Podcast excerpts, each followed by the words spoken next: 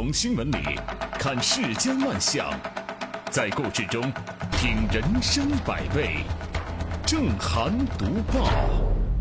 欢迎您收听《正涵读报》。在我们节目播出的过程当中，欢迎您通过微信与我们保持互动，就我们的节目内容发表您的观点。微信公众号您可以搜索 zhdb 八零零加关注，也欢迎您使用蜻蜓 FM 和喜马拉雅 APP 搜索《正涵读报》，关注我们的节目。好，来说今天的头条。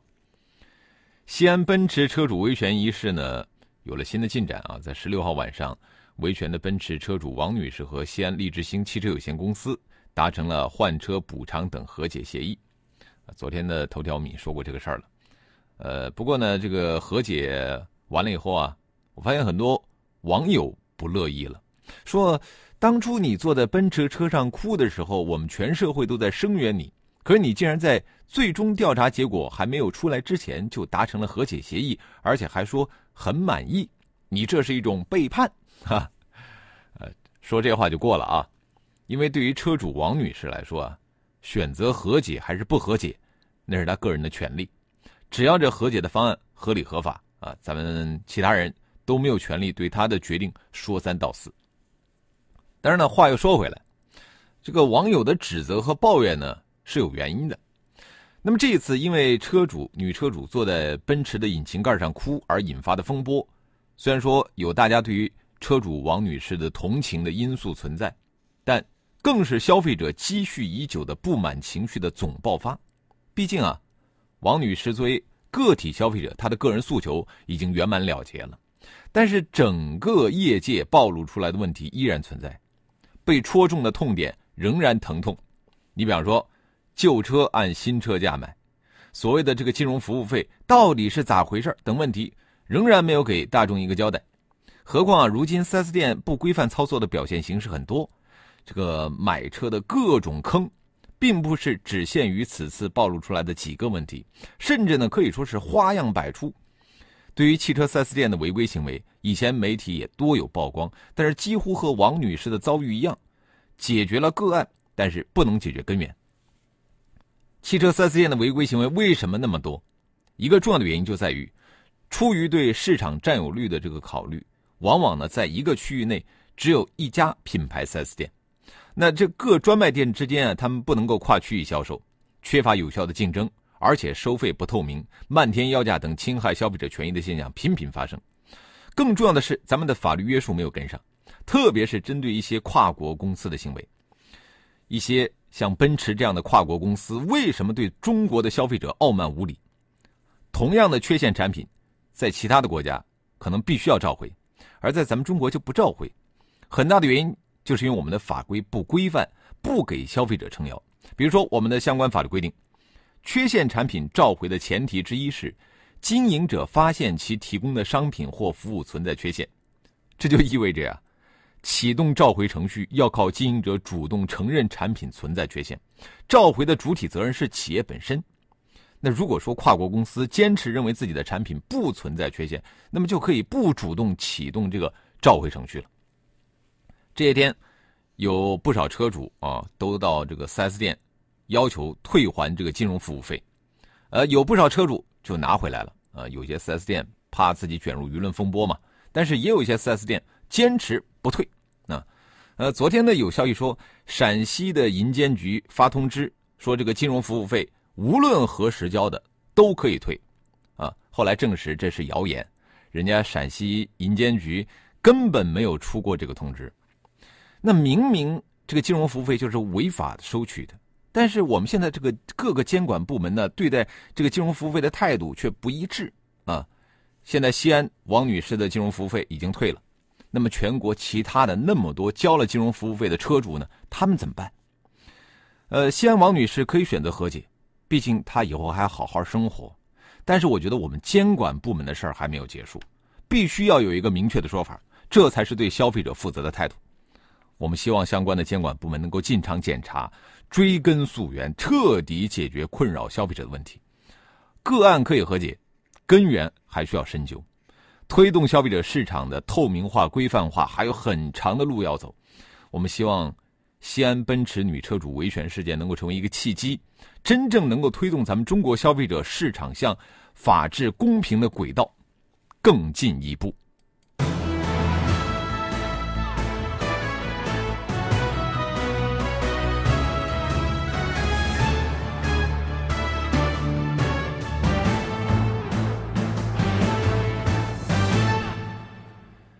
奔驰女车主维权事件掀开了一个这个潜规则的盖子啊，然后我们看到了平日里司空见惯的这个汽车厂商、经销商对我们消费者权益的漠视。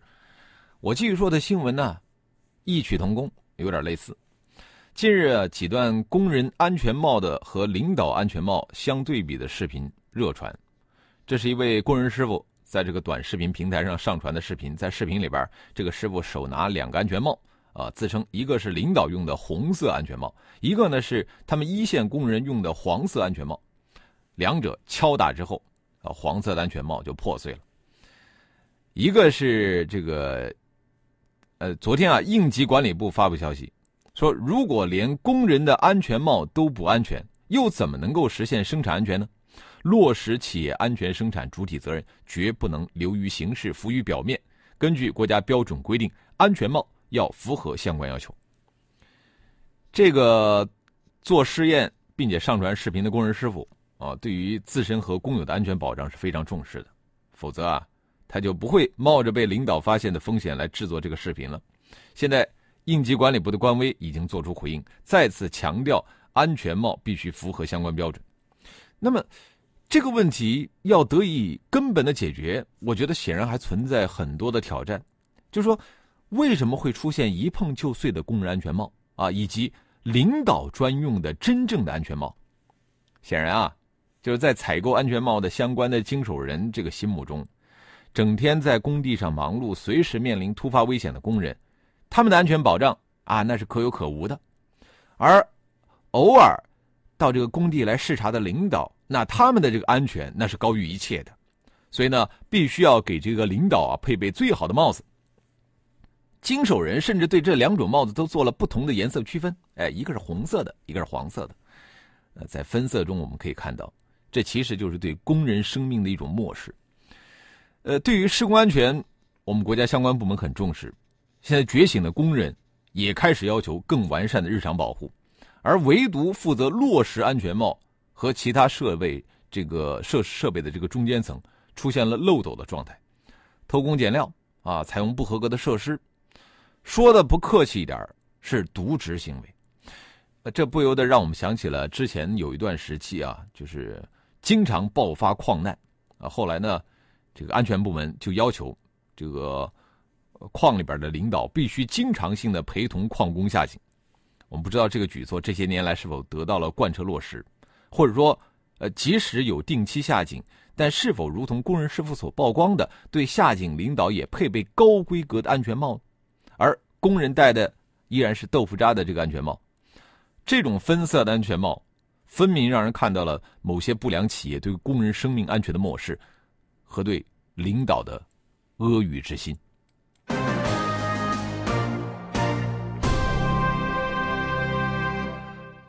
其实啊，不管是什么潜规则啊，就是你可以畅行一时，但是你绝对不可能畅行一世。近日，根据澎湃新闻报道，从四月十五号开始，两篇题为“河北省再现堪比曹原更牛的元府”，河北邯郸版曹原，袁平年和他的疯狂七年打造皇宫的网帖，在新浪微博、微信朋友圈等平台流传开来，啊，引发了当地网民的高度关注。这个爆料帖提出说，这个元府奢华至极，如果说。黑龙江省的曹原是建在山坡上的别墅，那么河北省的这个袁府就是建在基本农田上的华丽宫殿。当天下午，呃，曲周县委县政府就成立了调查组，连夜调查核实情况。在前天，也就是十六号，该县的权威部门解释说，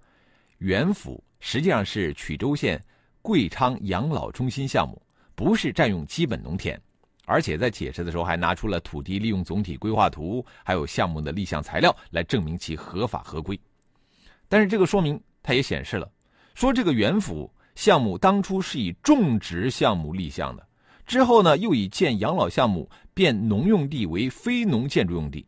这个高难度的土地性质在这个项目上的变更如此是一气呵成，这也的确是让公众感觉到困惑。耐人寻味的是什么呢？啊，就在这个当地调查组初步结论出炉之际，河北省的省级媒体刊发了一篇文章，和这个曲周县的调查结论刚好相反。啊，河北省级媒体的调查直指豪华宫殿群是家族祠堂。这篇题为《光复家族荣耀》。曲周县金融巨鳄袁平年斥巨资建成一百五十亩家族祠堂的报道，不但详细介绍了曲周县金融巨鳄袁平年，还爆出了袁平年斥巨资建家族祠堂过程的很多细节。侵占农田、满足光复家族荣耀的一己私欲的私人祠堂，显然是不能被接受的。在疑点丛生的当下，显然呢，还需要当地凭借权威彻底的调查。给出更令人信服的结论。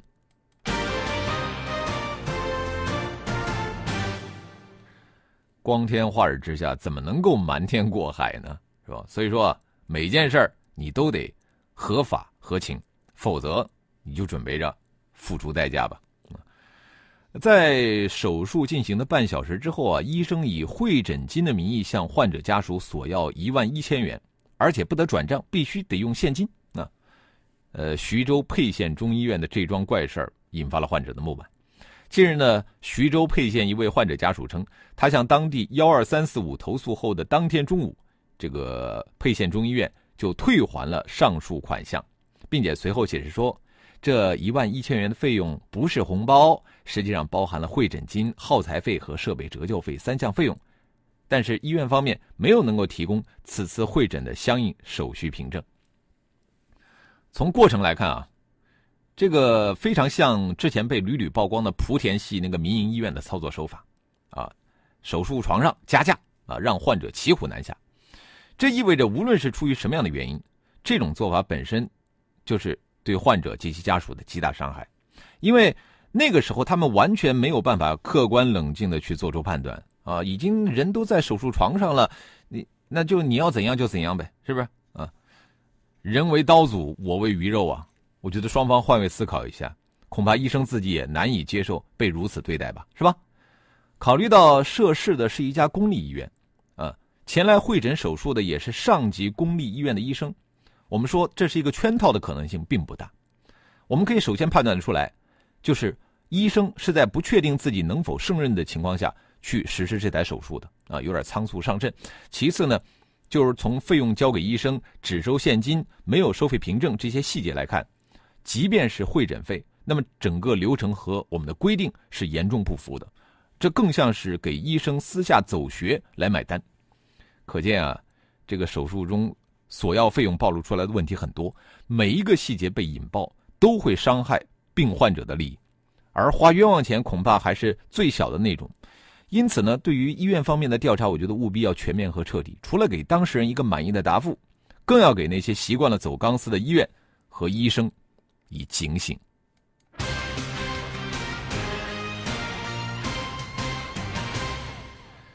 我们来看一看微信平台啊，这个半隐仙说了，每个损害群众利益的公共事件背后，呃，这个相关监管部门装睡和稀泥，才是值得我们思考的问题。呃，发如雪说：“有没有想过，为什么这种质量不达标的安全帽会进入市场流通呢？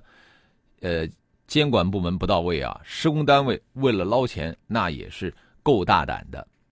呃，还有甜甜圈，他说：“现在自媒体已经比监管部门还好使了，安全帽的问题，你要是向监管部门投诉，估计也没人理会吧。”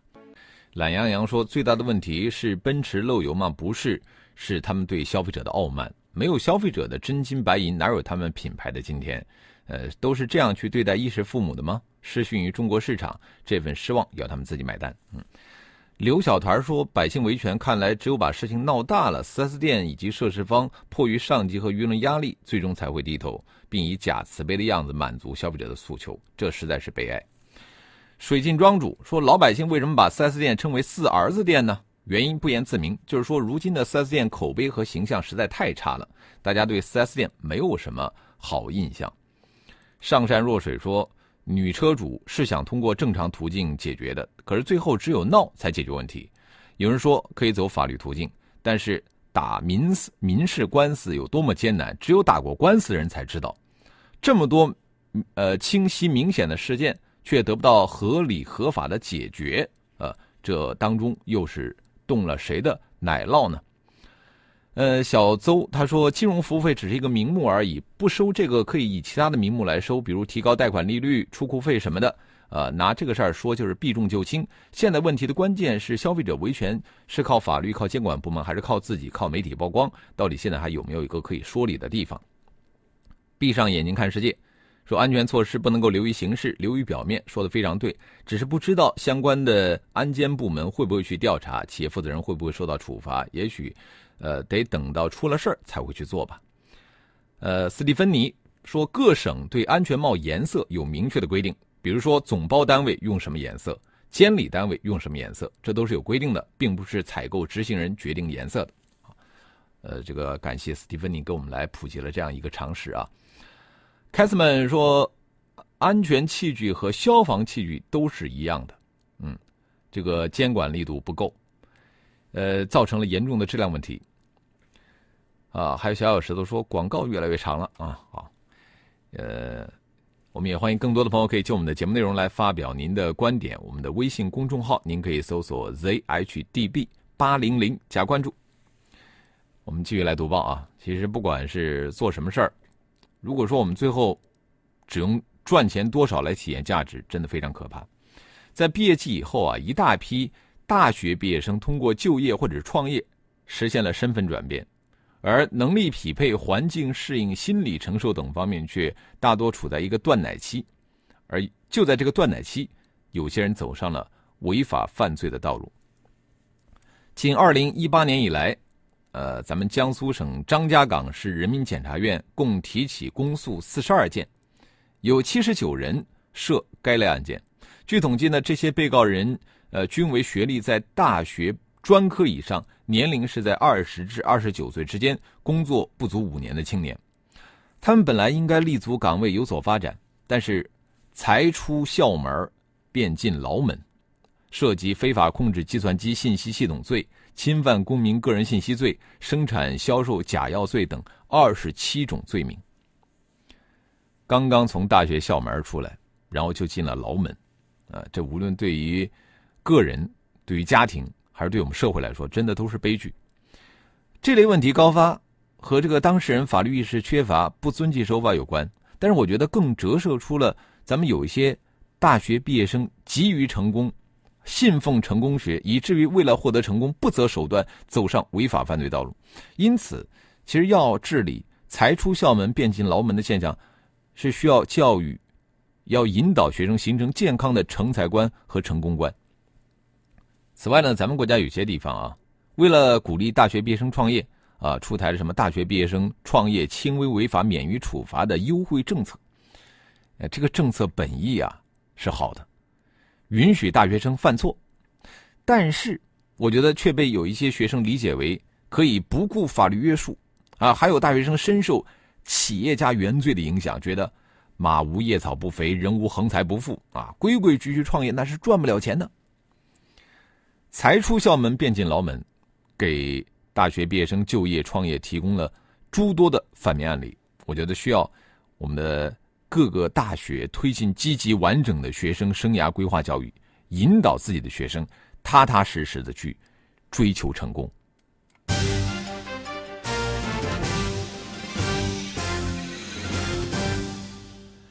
最后要说的是这个旧衣物回收啊，现在在我们的居民小区啊。都放置很多的旧衣回收箱，是用来收集处理市民丢弃旧衣服的。但是经过记者走访发现呢，现在这个小区里的二手衣物回收箱的使用情况并不理想，有的呢无人问津，有的甚至成了垃圾箱。不少居民对回收箱的衣物去向提出疑问，认为自己捐出去的爱心去向不明。有业内人士则表示，有一些企业打着爱心的幌子去收衣服，实际上是用于非法谋取利益，令公众对箱子产生了怀疑。这个二手衣物。啊，的确处有一个处理成本的问题啊，它的处理成本高，回收、清洁、分发旧衣物不如买新衣服。呃，那么假如说没有收益，你光靠 NGO 和这个慈善机构能够处理的只是一小部分，那么大部分捐献衣物呢，都要通过商业运作的方式来消化。我觉得这其实从一个侧面反映出我们这个社会没有建立能够与人们的爱心相匹配的慈善体系，呃，公益团体没有能力处理那么多的旧衣服，只好依赖于商业交易。但是这样一来，捐赠者又接受不了，感觉自己的爱心被利用了，宁愿自己囤着。但是这种心理呢，其实也有问题。呃，您想想，您当时买那么多的衣服，其不是每一件都必要吧？啊，所以说我们从环保的角度要考虑自己的消费行为，这个也是有问题的。而要解决这样的困境，一个是要增加增加透明度，第二咱们就是要开展教育，告诉大家衣物回收对环境的好处，让大家能够明明白白的把衣物交给商业部门或者是环保团体进行循环的利用，从而提高资源的利用率，保护环境。